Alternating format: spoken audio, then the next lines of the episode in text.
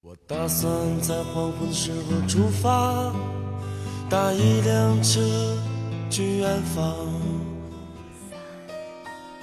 夜晚的声音让炙热的阳光变得遥远，思绪却可以在蝉鸣和青草乡间荡漾。我来到你的城市。走过你来微信收听拿铁磨牙时刻。爱是什么？我还不知道。拿铁味道，素描一段时光。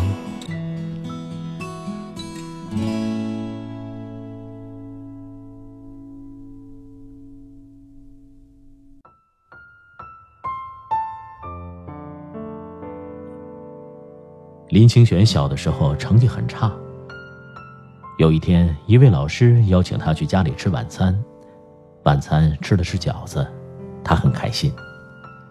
热乎乎的饺子端到桌上的时候，他感动的眼泪都差点掉下来。接下来老师说的话更让他感动。他说：“我教书教了五十年，我用我的生命向你保证，你将来一定会成功。”从来没有人这么了解他，也从来没有人用生命向他保证过一定会成功。林清玄忍不住的热泪滚落到了饺子上面。那个时候，他的心里暗暗发誓，一定要努力学习，出人头地。他像是被唤醒了内心种子的人，异常努力。小学三年级就立志当作家，小学开始每天写五百字。初中写一千字，高中两千字，大学三千字。他一直坚持下来，到现在已经出了一百三十一本书。然而悲剧的是，他的老师演技并不高超，后来被他识破了。他发现全班每个同学都去老师家吃过饺子，而且老师对每个同学都用生命保证过。林清玄他老师的演技虽然拙劣。但不得不说，对他的影响非常大。在我们小的时候，都曾经被一位老师或者是一位成年人影响过，他们的一个夸赞、一个鼓励、一个关注，很有可能唤起我们内心的种子，改写一生。记得有一次代替表哥去给侄子开家长会，阳光非常好，心情舒畅，我冲着侄子挤眉弄眼，逗得他哈哈大笑。他跟我说：“叔叔，你真好，还会笑，不像我们班上的老师，他们都是绷着脸来上课的，从来不会对我们笑。我们班上吧，只有音乐老师是笑眯眯的，我们可喜欢他了。”听他这么一说，我心里咯噔一下。小孩子上课是这种环境怎么行？肯定对他的成长有影响。后来我在侄子的日记里看到一篇文章，老师的微笑不见了。他写道：“下课路过操场的时候，我听到了一阵笑声，是我们班主任，他正在打电话。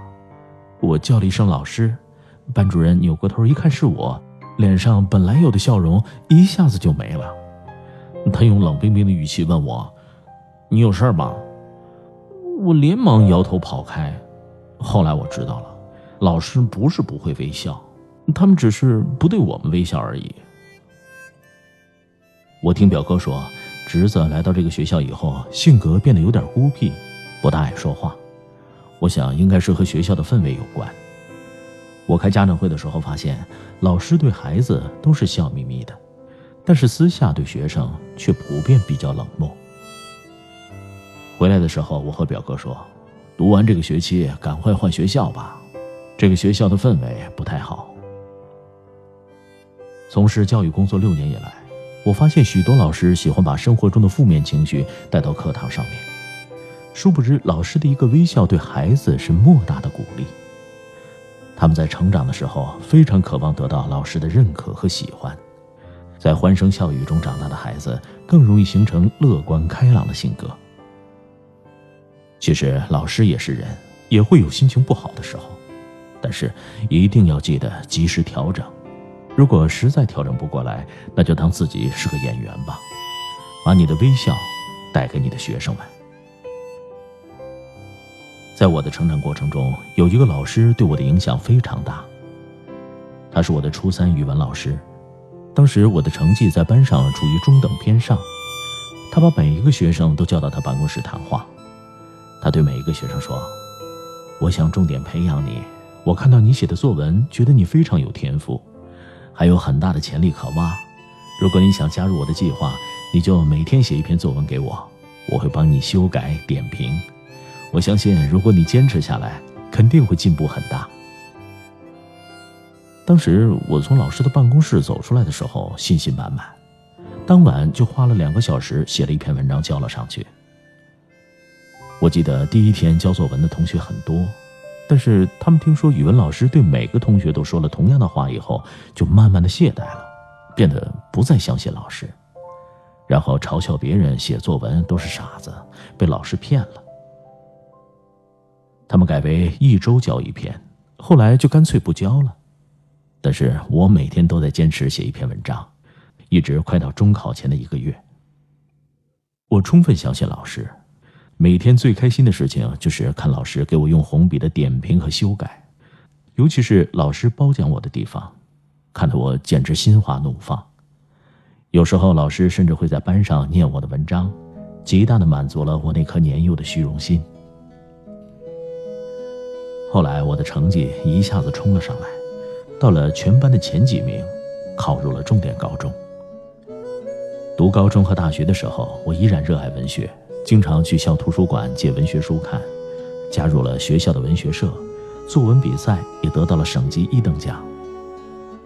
现在我已经出了自己的书，也当了签约作家。我的书出版以后，第一时间给我们老师寄了一本。这么多年过去了，老师早已白发苍苍。在教师的岗位上退休了，他拿着我的书，热泪盈眶，和我通话的时候，声音有点哽咽。他说他看到自己的学生桃李满天下，感到十分欣慰，这是喜悦的泪水。老师是我的恩师，也是我的贵人。他在初三的时候点燃了我的文学梦。如果没有他当年在办公室的那番话，我的命运不知道会怎么样。我不知道他当年和我说的那番话是真是假，但是已经不重要了。因为很多事情你相信了就是真的，你不相信就是假的。